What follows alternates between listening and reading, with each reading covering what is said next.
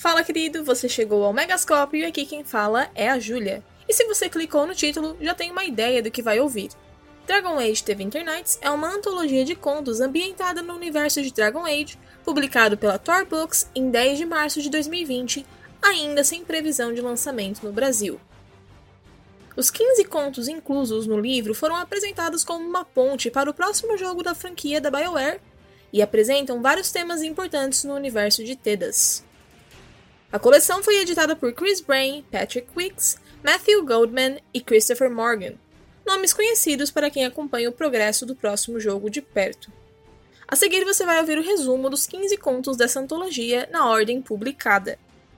Para ver debates e teorias das informações inclusas, confira o nosso YouTube de mesmo nome, o Megascópio, e procure nossos vídeos sobre o assunto. Agora, seguimos com a sinopse oficial e depois os resumos de The Winter Nights horrores antigos, invasores, saqueadores, magos poderosos e um mundo que se recusa a permanecer arrumado. Bem-vindo a Tedas. Desde os históricos guardiões cinzentos até os sobrenaturais necromantes Mortalitazi, dos orgulhosos elfos Dalish aos discretos assassinos Antivan Crows, Dragon Age está cheio de monstros, magia e personagens memoráveis percorrendo um mundo perigoso cuja única constante é a mudança. O conto número 1 um foi escrito por Patrick Riggs e se chama Three Trees to Midnight. Tradução livre: Três Árvores para Meia-Noite. A história começa depois que os Kunari tomam Ventus, uma cidade importante de Tevinter, e os prisioneiros do sexo masculino são colocados para trabalhar juntos cortando lenha nos arredores da floresta de Arlatan, sob a guarda de Bastar do Antan, uma divisão militar do Kun. Miriam, um humano de Tevinter, e Strife, um elfo, são algemados um ao outro para trabalhar. Os dois imediatamente desenvolvem um relacionamento antagônico, principalmente porque Miriam acha as ações do Strife, que ele pensava ser um ex-escravo do Império, meio estranhas. Mesmo assim, eles são forçados a trabalhar juntos e logo começam a bolar uma forma de escapar. Nisso é revelado que Strife é um elfo da cidade que virou Dalish, e parou ali ao tentar recuperar documentos que haviam sido roubados por outro membro do seu clã, mas ficaram perdidos depois da invasão de Ventus. Esses documentos revelam um plano sobre a invasão de Kunari no resto de Tedas, e agora é urgente que ele leve essas informações sobre a eventual invasão dos Kunari a Riven para o seu clã. Já é um mago descendente de uma família de escravos que conseguiu se disfarçar e evitou sofrer lobotimização através do Kamek, uma substância que os Kunari deram aos magos de ventos para torná-los inofensivos. Enfim, eles conseguem escapar para a floresta de Arlatan, sincronizando seus passos algemados. À medida que correm mais fundo na floresta, eles são perseguidos por Bastar e o Huntmaster, um guerreiro especializado em rastreamento, junto com uma dúzia de guerreiros Kunari. Lá eles também encontram uma elfa Dalish metamorfa chamada Irelin, que é amiga de Strife e ele pede que ela avise aos clãs que os Kunari estão indo em rumo a Riven. Com a urgência da sua mensagem, Irelin promete voltar à meia-noite para ajudá-lo, mas primeiro corre pela floresta em forma de rala para levar essa informação. Eles continuam em fuga até serem rastreados e Miriam realiza um feitiço no meio da batalha. Esse uso de magia acorda um guardião da floresta que mata vários Kunari e ganha tempo para dupla. Mas Strife é ferido pelo Huntmaster e eles são capturados. Irolin retorna bem a tempo de ajudá-los a lutar, e Miriam e Strife trabalham juntos para matar o Bastar. Depois que o Bastar é morto, o Huntmaster revela que ele é na verdade um Sarbrak dos Ben Hasrath, enviado para investigar relatos de que o Antan não agiu de acordo com Kun em Ventus, usando força excessiva e abusando do Kamek. Essa revelação mostra que há uma fratura no comando dos Kunari, com diferentes vertentes. O Sarbak então leva os Kunari restantes de volta para Ventus, e Strife convida Miriam, que agora estão livres de suas algemas, para voltar com ele ao clã e com Ireland. O segundo conto é chamado Down Among the Dead Men, escrito por Sylvia Thecticuti, tradução livre Entre os Mortos. Nessa história, acompanhamos o guarda da cidade de Nevarra chamado Aldrich Felhausen, um homem que foi atacado pelo cadáver de um tal Lord Penric Carn, que havia sido possuído durante a sua própria procissão fúnebre. Aldrich é convocado pelos Mortalitasi para ajudar na investigação, ficando sob os cuidados de Myrna, uma maga pertencente a uma fraternidade chamada de Morn Watchers. Aldrich e Myrna descobrem que Karn morreu durante um duelo mutuamente fatal com um outro Lorde. Então, eles vão no túmulo do rival na Grande Necrópole. Karn, possuído por um demônio do orgulho, os segue e faz com que eles sejam forçados a descer nas partes mais baixas da necrópole, onde os corredores e câmaras nem sempre estão no mesmo lugar ao mesmo tempo. Durante todo o conto, o Aldrich mostra grande admiração e conhecimento pela arquitetura e história do local. Enquanto vagam na necrópole, Aldrich descobre que ele, na verdade, é um espírito possuindo um corpo. O Aldrich real havia morrido das feridas do ataque do Lord Karn durante o funeral. Mirna havia levado ele para confrontar o Karn, para ajudar o espírito a encontrar o equilíbrio entre raiva e curiosidade, evitando que fosse corrompido em um demônio. Quando eles encontram o Karn novamente, Aldrich o desafia para um duelo por matá-lo. Mirna destrói o Karn quando ele quebra as regras do duelo, destruindo assim o demônio do orgulho que possuía o corpo do nobre. De volta ao escritório dos Mortalitasi, Mirna oferece a Aldrich a opção de trabalhar com ela, podendo expandir a sua curiosidade sobre a arquitetura. O espírito da curiosidade aceita ser ligado a ela de boa vontade e passa a trabalhar como encarregado da biblioteca. O terceiro conto é chamado The Horror of Hormack, escrito por John Appler, tradução livre O Horror de Hormack. Em uma floresta de Nevarra, os Guardiões Cinzentos Ramesh e Lesha estão em uma missão para resgatar Jovis, um amor antigo de Ramesh, e o resto da sua expedição. Eles encontram uma sobrevivente no caminho que está delirante e havia arrancado os próprios olhos, e que mais tarde mastiga os seus próprios pulsos e o seu corpo começa a se encher de um líquido acinzentado que cheira a água salgada. Ramesh e Lesha finalmente então descobrem uma entrada para as estradas profundas, e a entrada está marcada com as runas escrito Hormak. Lá eles são atacados por Darkspawn, crias das trevas, mas eles estão diferentes, mutados, como por exemplo um emissário com duas cabeças ou asas de morcego e Hurlocks com braços extras. Eles derrotam essas aberrações e então encontram um aviso dos outros Guardiões Cinzentos pedindo que não sejam seguidos. Mas Ramesh e Lash continuam adentrando nas estradas profundas e acabam encontrando uma passagem secreta. Ali eles encontram umas ruínas que parecem ser de origem élfica e não anã. Uma imagem, repetida 12 vezes, mostra um suplicante, uma sacerdotisa ou rainha e um monstro. A cada repetição, eles percebem que o sorriso da sacerdotisa fica cada vez maior e mais macabro.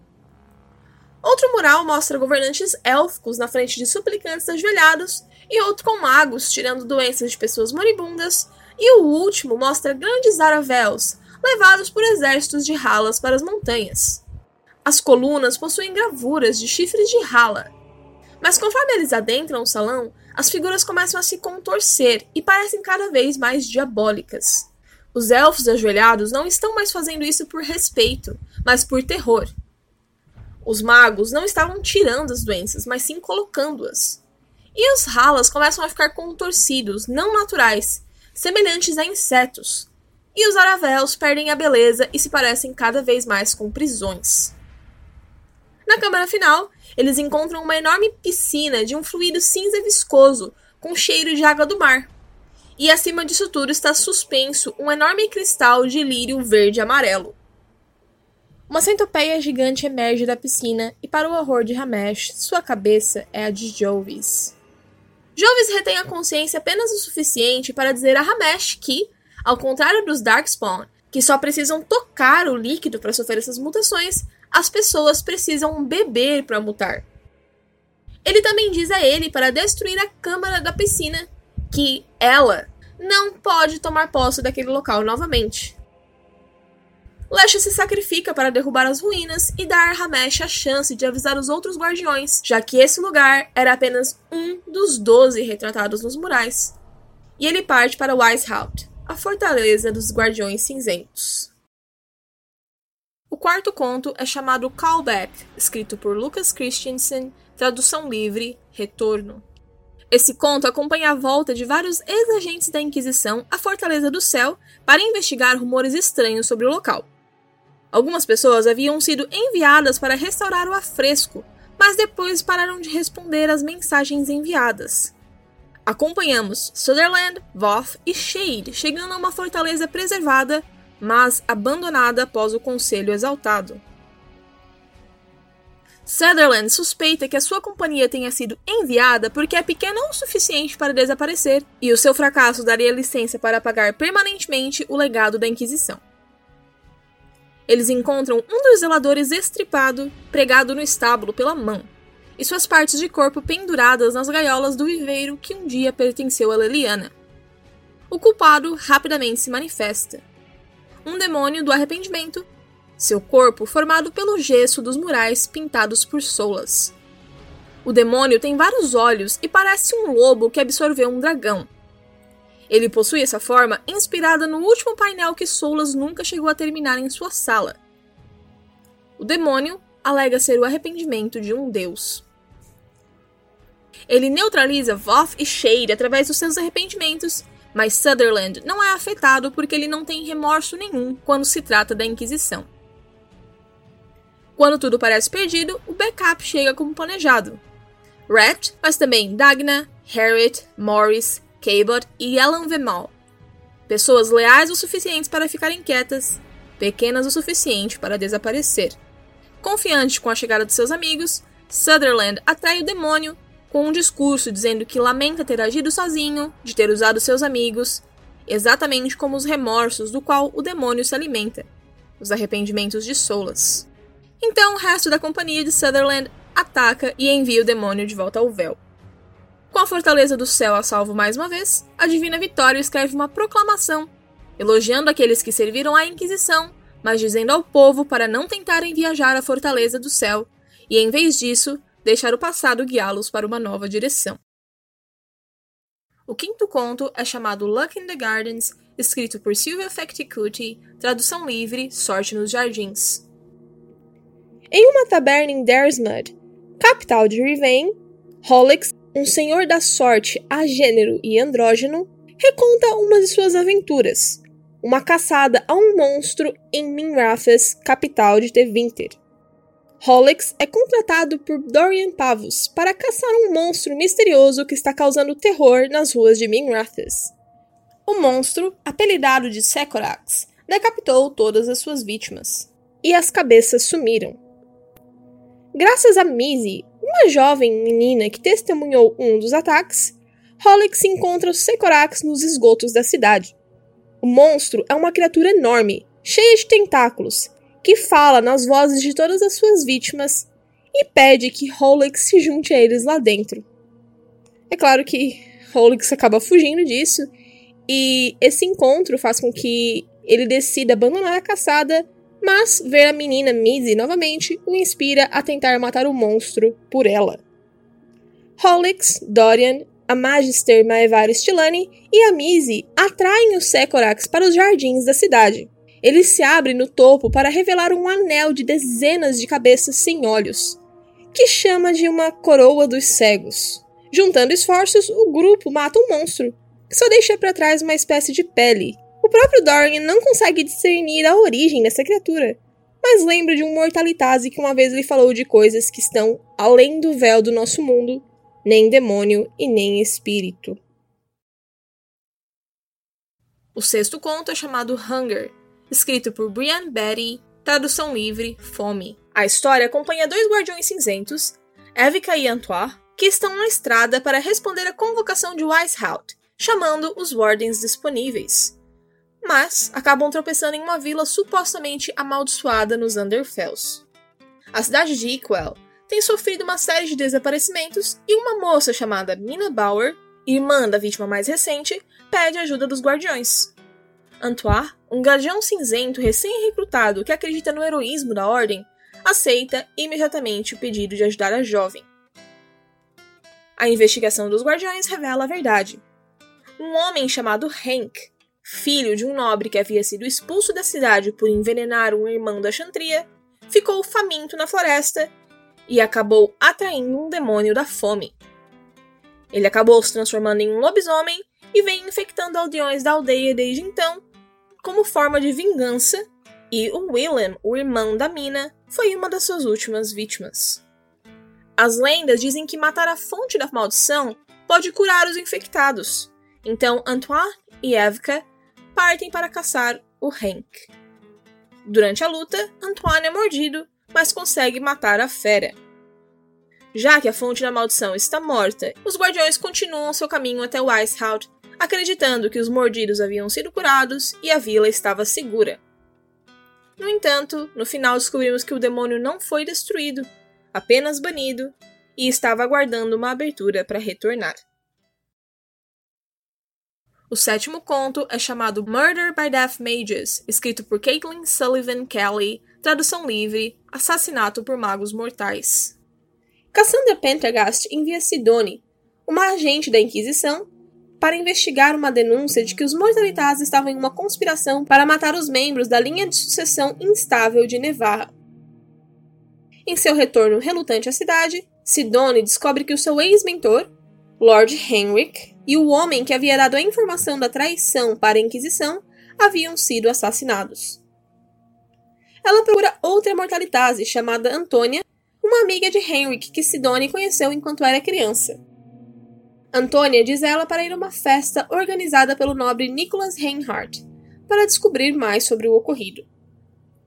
Na festa, Sidone se encontra com Cirrus, um elfo que foi aceito entre a antiga elite de Nevarra por conhecer os segredos mais sombrios de todos. Cirrus diz ela que os Mortalitazes já mataram quatro nobres na semana passada, mas as mortes foram passadas como acidentes. No final da festa, outro nobre é encontrado morto. No dia seguinte, Cirrus e Sidone trabalham juntos para encontrar o assassino. Mas durante a investigação, eles encontram a esposa de Nicholas Reinhardt, o dono da festa, morta.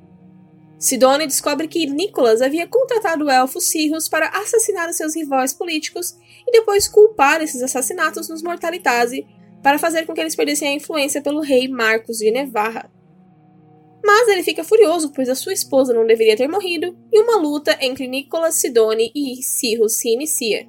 O elfo e o nobre morrem no confronto com Sidone. No funeral de Henrik, seu ex-mentor, Sidone encontra Antônia novamente e descobre que foi ela que matou a esposa do Reinhardt e o próprio Henrik, e a usou para expor a corrupção da nobreza de Nevarra e assim fortalecer os Mortalitase. Depois do funeral, Sidone mata Antônia por ter assassinado Henrik e por tê-la usado em seus planos. O oitavo conto é chamado The Street of Minrathas, escrito por Brianne Betty, tradução livre As Ruas de Minrathas. Nesse conto, a investigadora particular Neve Galos tropeça em uma trama venatória enquanto conclui um trabalho para um nobre de Tevinter chamado Otto Kala. Neve está procurando seu sobrinho, um jovem chamado Quentin Kala, que é suspeito de ser um venatori, mas o encontra quando ele é esfaqueado até a morte por uma figura mascarada que escapa usando magia de sangue. No dia seguinte, a cavaleira templária Hannah Savas entra em contato com ela e Neve descobre que outra suposta cultista, Lady Varantos, foi assassinada na mesma noite. A investigação conjunta com os templários revela ainda que outro Venatori foi morto no início da semana, e que a assassina, que eles descobrem ser chamada Aélia, está atrás dos discos de argila encantados que as vítimas possuíam. Apesar do progresso, o capitão cavaleiro Javes encerra a investigação do assassinato de Lady Varantos, a pedido da sua família rica e nobre, pedido esse que não pode ser negado. Ainda assim, Neve continua a investigação sem a ajuda dos Templários e consegue tomar posse de um desses discos de argila, mas é logo atacada por Aélia, que rouba o disco com sucesso. Neve descobre que os Venatori planejam libertar um poderoso demônio selado sob Minrathas, considerado tão poderoso que eles acreditavam que somente um deus poderia convocá-lo, e o Corypheus teria esse objetivo. Mas depois que ele foi derrotado, a Elia se encarregou do ritual. Os discos de argila eram selos da prisão do demônio, ligados por sangue aos seus portadores. As vítimas de assassinato eram portadoras que se recusavam a entregar os seus selos. A investigadora descobre que o ritual será feito em algumas catacumbas e informa os templários da trama dos Venatori antes de partir para lá e tentar impedi-los. E embora Neve seja sozinha contra a Ellie e seus Venatórios a princípio, os templários acabam aparecendo ao seu auxílio. As Savas, Javes e outro chamado Bron. Juntos, eles impedem a Elia e a levam sob custódia dos templários. O demônio é selado mais uma vez, mas não derrotado. Neve então retorna a Otto Kala para concluir o trabalho para o qual foi contratada: contar a verdade sobre a vida e morte de Kentin Kala. Que ele se juntou aos Venatori porque acreditava que eles acabariam com a escravidão, e depois se voltou contra eles quando descobriu a sua verdadeira natureza. E ele morreu, tentando impedir que um ritual macabro fosse executado. O nono conto é chamado The Wigmaker Job escrito por Courtney Woods, tradução livre, O Contrato do Fabricante de Perucas. Os Antivan Crows, Lucanis de la Morte e seu primo Hilário, netos da primeira Talon Catarina, assinam um contrato anônimo para assassinar Ambrose Forfax, o fabricante de perucas de Tevinter, e também um mago de sangue Venatori. Os dois se infiltram em um dos seus desfiles de perucas na cidade de Virantium, e descobrem que Ambrose alimenta os seus escravos com lírio vermelho para criar perucas excepcionais. Lucanis fica horrorizado com a cena inumana e decide que somente matar o fabricante de perucas não será o suficiente, que ele precisa sofrer por seus crimes. Lucanis encontra no local um artefato élfico que fortalece o véu e o destrói, causando caos na festa os modelos que estavam usando as perucas acabam possuídos por demônios, assim como alguns convidados mais bêbados e assustados. Enquanto seu primo Hilário tira os outros escravos inocentes da mansão, Lucanis mata Ambrose Forfax, que se transformou em uma abominação parecida com um aracnídeo.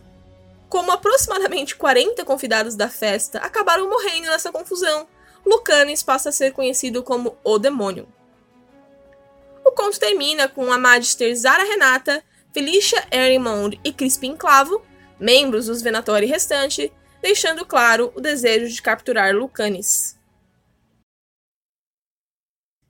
O décimo conto é chamado Genitive Dies in the End, escrito por Lucas Christensen, tradução livre, Genitive morre no final.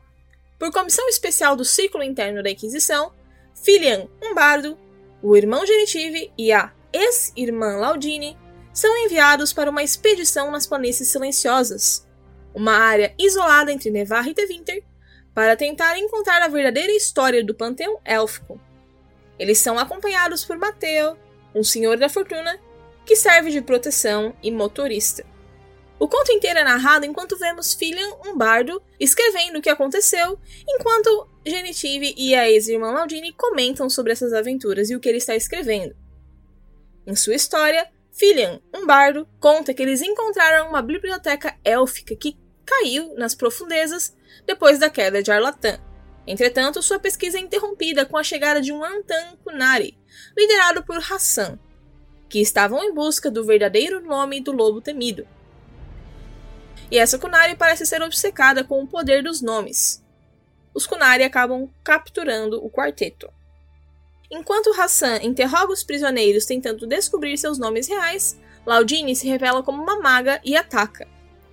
Na confusão, Filian, Genitive, Laudine e Mateu escapam para a superfície. Hassan os persegue pelas planícies silenciosas e Laudine consegue detê-la usando magia para desmoronar a rodovia imperial. Mas o esforço é grande demais e o seu contato com o véu acaba transformando ela em uma tranquila. Filian e Genitive são mortalmente feridos, mas antes de morrerem, escrevem um relatório para a Inquisição. Mateu, o único sobrevivente da sua expedição, finalmente envia o relatório para Varric Tetras. Ou é esse o final que o trio de bardos escreve. Filian, Genitive e Laudine, na verdade, não estão mortos e nem tranquilos, mas se escondendo de Hassan com Mateu em Riven. Genitive observa que o Filian tomou muitas liberdades em seu manuscrito acrescentando detalhes milaborantes. Eles decidem continuar escrevendo seus manifestos, mas com nomes diferentes, já que Hassan ainda está atrás deles. O décimo primeiro conto é chamado Harold Had the Plan, escrito por Ryan Cormier, tradução livre, Harold tinha o plano.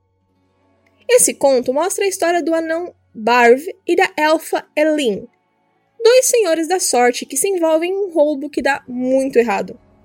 Eles recuperam um amuleto do cofre do grande torneio, mas uma confusão inesperada acontece e o parceiro deles, Harold, morre. No final, os dois fogem com Penstott, um dos capangas que foi contratado por eles para esse trabalho. Entretanto, tudo muda de tom quando os cavaleiros do torneio os alcançam e dizem que eles só querem a espada. Eles ficam bem confusos no começo, mas Barv e Elaine percebem que o Panstott foi quem causou toda a confusão ao roubar a espada cerimonial do torneio, a Celebrant. Ele diz que a espada será o pagamento para uma tal de Lady Lucy, que prometeu encontrar a sua irmã desaparecida, e então Panstott se recusa a devolvê-la e foge. Toda essa confusão resulta no embate entre Barv, Elin, Panstott, a tal da Lady Lucy e os cavaleiros do torneio.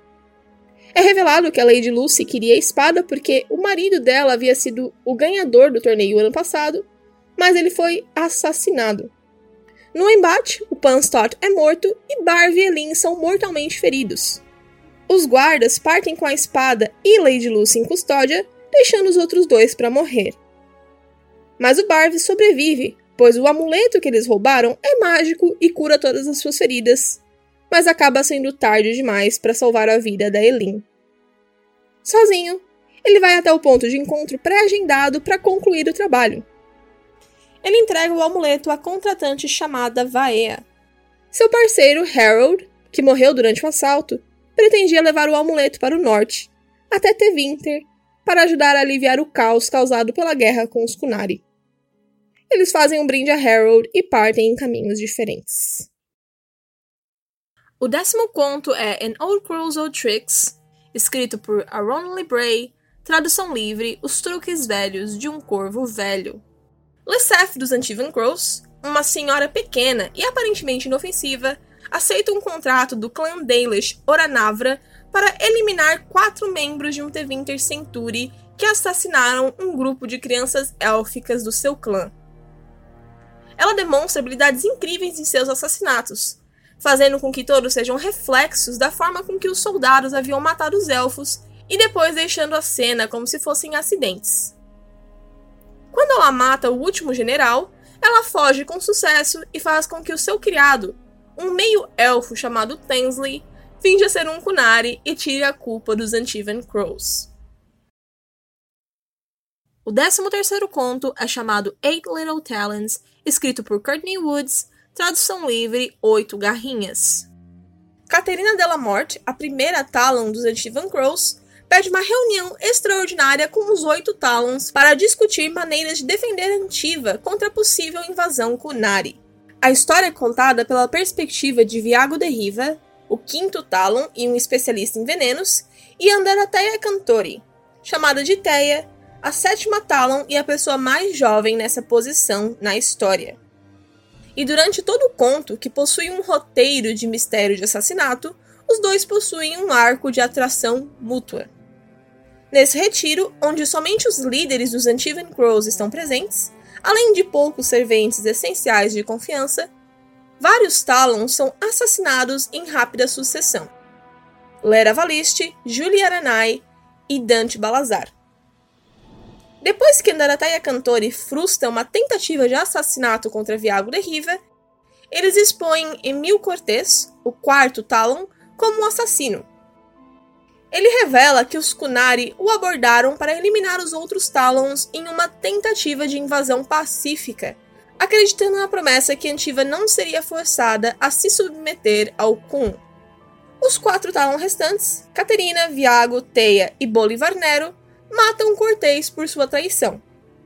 E mesmo com seus números reduzidos pela metade, eles terminam o conto determinados a fazer os Kunari se arrependerem por terem cruzado o caminho dos Antivan Crows.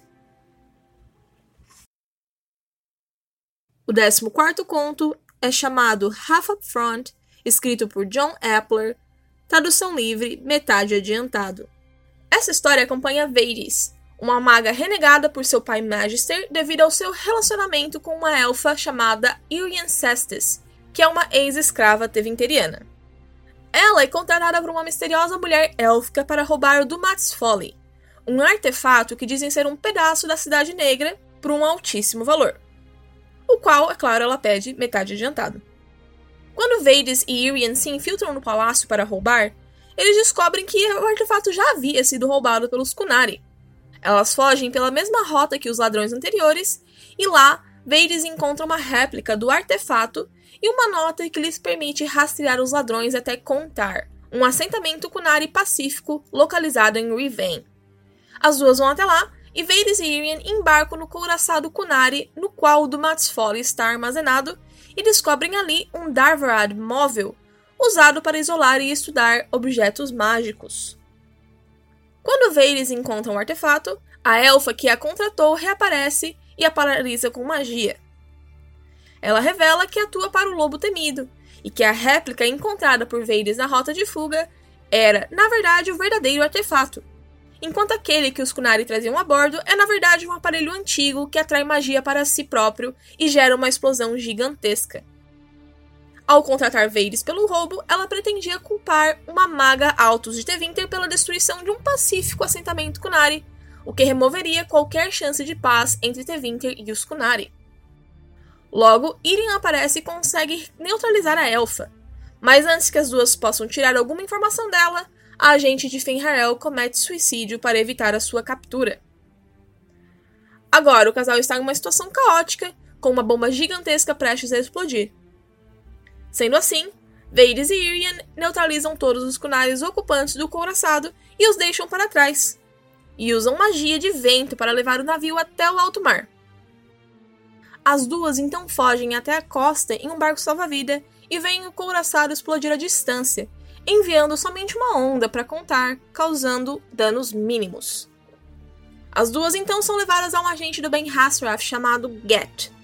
Depois de ouvir a explicação, ele revela que os Ben Hasraf foram igualmente enganados a roubar do Mats Folly por um agente de Fenharel infiltrado em suas fileiras. Ele agradece as duas por frustrar a trama e salvar a vida dos seus homens que estavam a bordo do encouraçado. E por fim, avisa que elas agora são conhecidas por Fenharel e as manda encontrar um anão em Kirkwall que desejará ouvir a sua história e lhes dará uma chance de revidar. O 15 conto é chamado The Dreadwolf Take You, escrito por Patrick Wicks, em tradução livre, Que o Lobo Temido Te Leve. Charter, uma espiã da Inquisição, faz uma reunião com os melhores espiões de Tedas para compartilhar informações sobre os Solas e os seus planos para restaurar o Império dos Elfos. Na reunião estão um assassino da carta, uma Mortalitase, maga necromante de Nevara, um executor do outro lado do mar e um bardo orlesiano. E então, os membros começam a relatar os seus encontros com os agentes de Fenharel. O assassino da carta diz que Solas quer o ídolo do lírio vermelho, aquele de Dragon Age 2. Para isso, um elfo havia contactado o assassino da carta em Kirkwall para removê-lo de dentro da estátua do que sobrou da Meredith. E isso foi feito com sucesso, usando uma poção fornecida pelo elfo que fez com que o lírio se acalmasse de certa forma e eles pudessem trabalhar com ele sem serem muito afetados.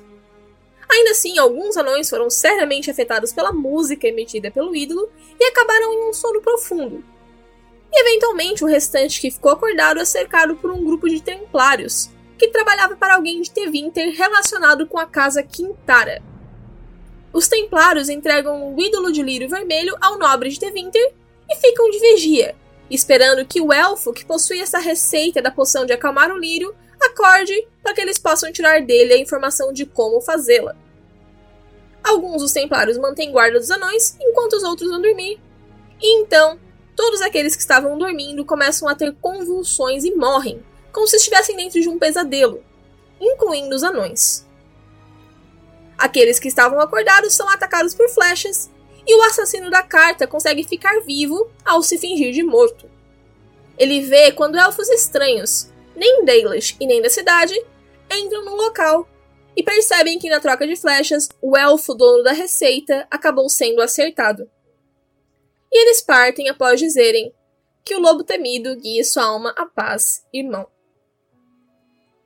Depois disso, Charter revela que seus agentes informaram que o ídolo foi passado das mãos da casa Quintara para a casa Danarius. A Mortalitase então diz que sabe o destino do ídolo, contando a história de como ela própria foi atacada pelo lobo temido. A Mortalitase havia sido contactada por um mago de Tevinter, ligado à família Danarius, que tinha um plano de retardar os avanços dos atacantes Kunari usando um ritual muito poderoso, trazendo consigo o ídolo de lírio vermelho. Eles começam com um ritual que inclui sacrifícios de magia de sangue, e o ídolo se revela como uma adaga cerimonial, tipo um canivete suíço mágico. O Tevinteriano corta sua própria mão e eles são invadidos por uma força tremenda vinda do imaterial, e então são atacados. Ela descreve o lobo temido como um animal lupino do tamanho de um dragão, de seis olhos, tal como o demônio do orgulho. Ele a acusa de ameaçar toda a criação com o uso descuidado do seu ídolo de lírio e que sua vida seria perdida se ela tentasse prender mais espíritos. Através de uma fenda, ela e seus companheiros são atacados por um exército de demônios, enquanto um jovem nobre pega o ídolo e foge com ele. Somente ela sobreviveu ao ataque, além do nobre sem nome que fugiu com o ídolo, é claro. O bardo orlesiano então afirma que sabe como a história termina, que viu Solas recuperar o ídolo de uma casa de leilões. A história dele, entretanto, possui vários furos, e logo os presentes começam a se acusar de mentir. Então Charter a espiã da Inquisição junta todas as pistas e percebe que o bardo orlesiano é, na verdade, o próprio Solas.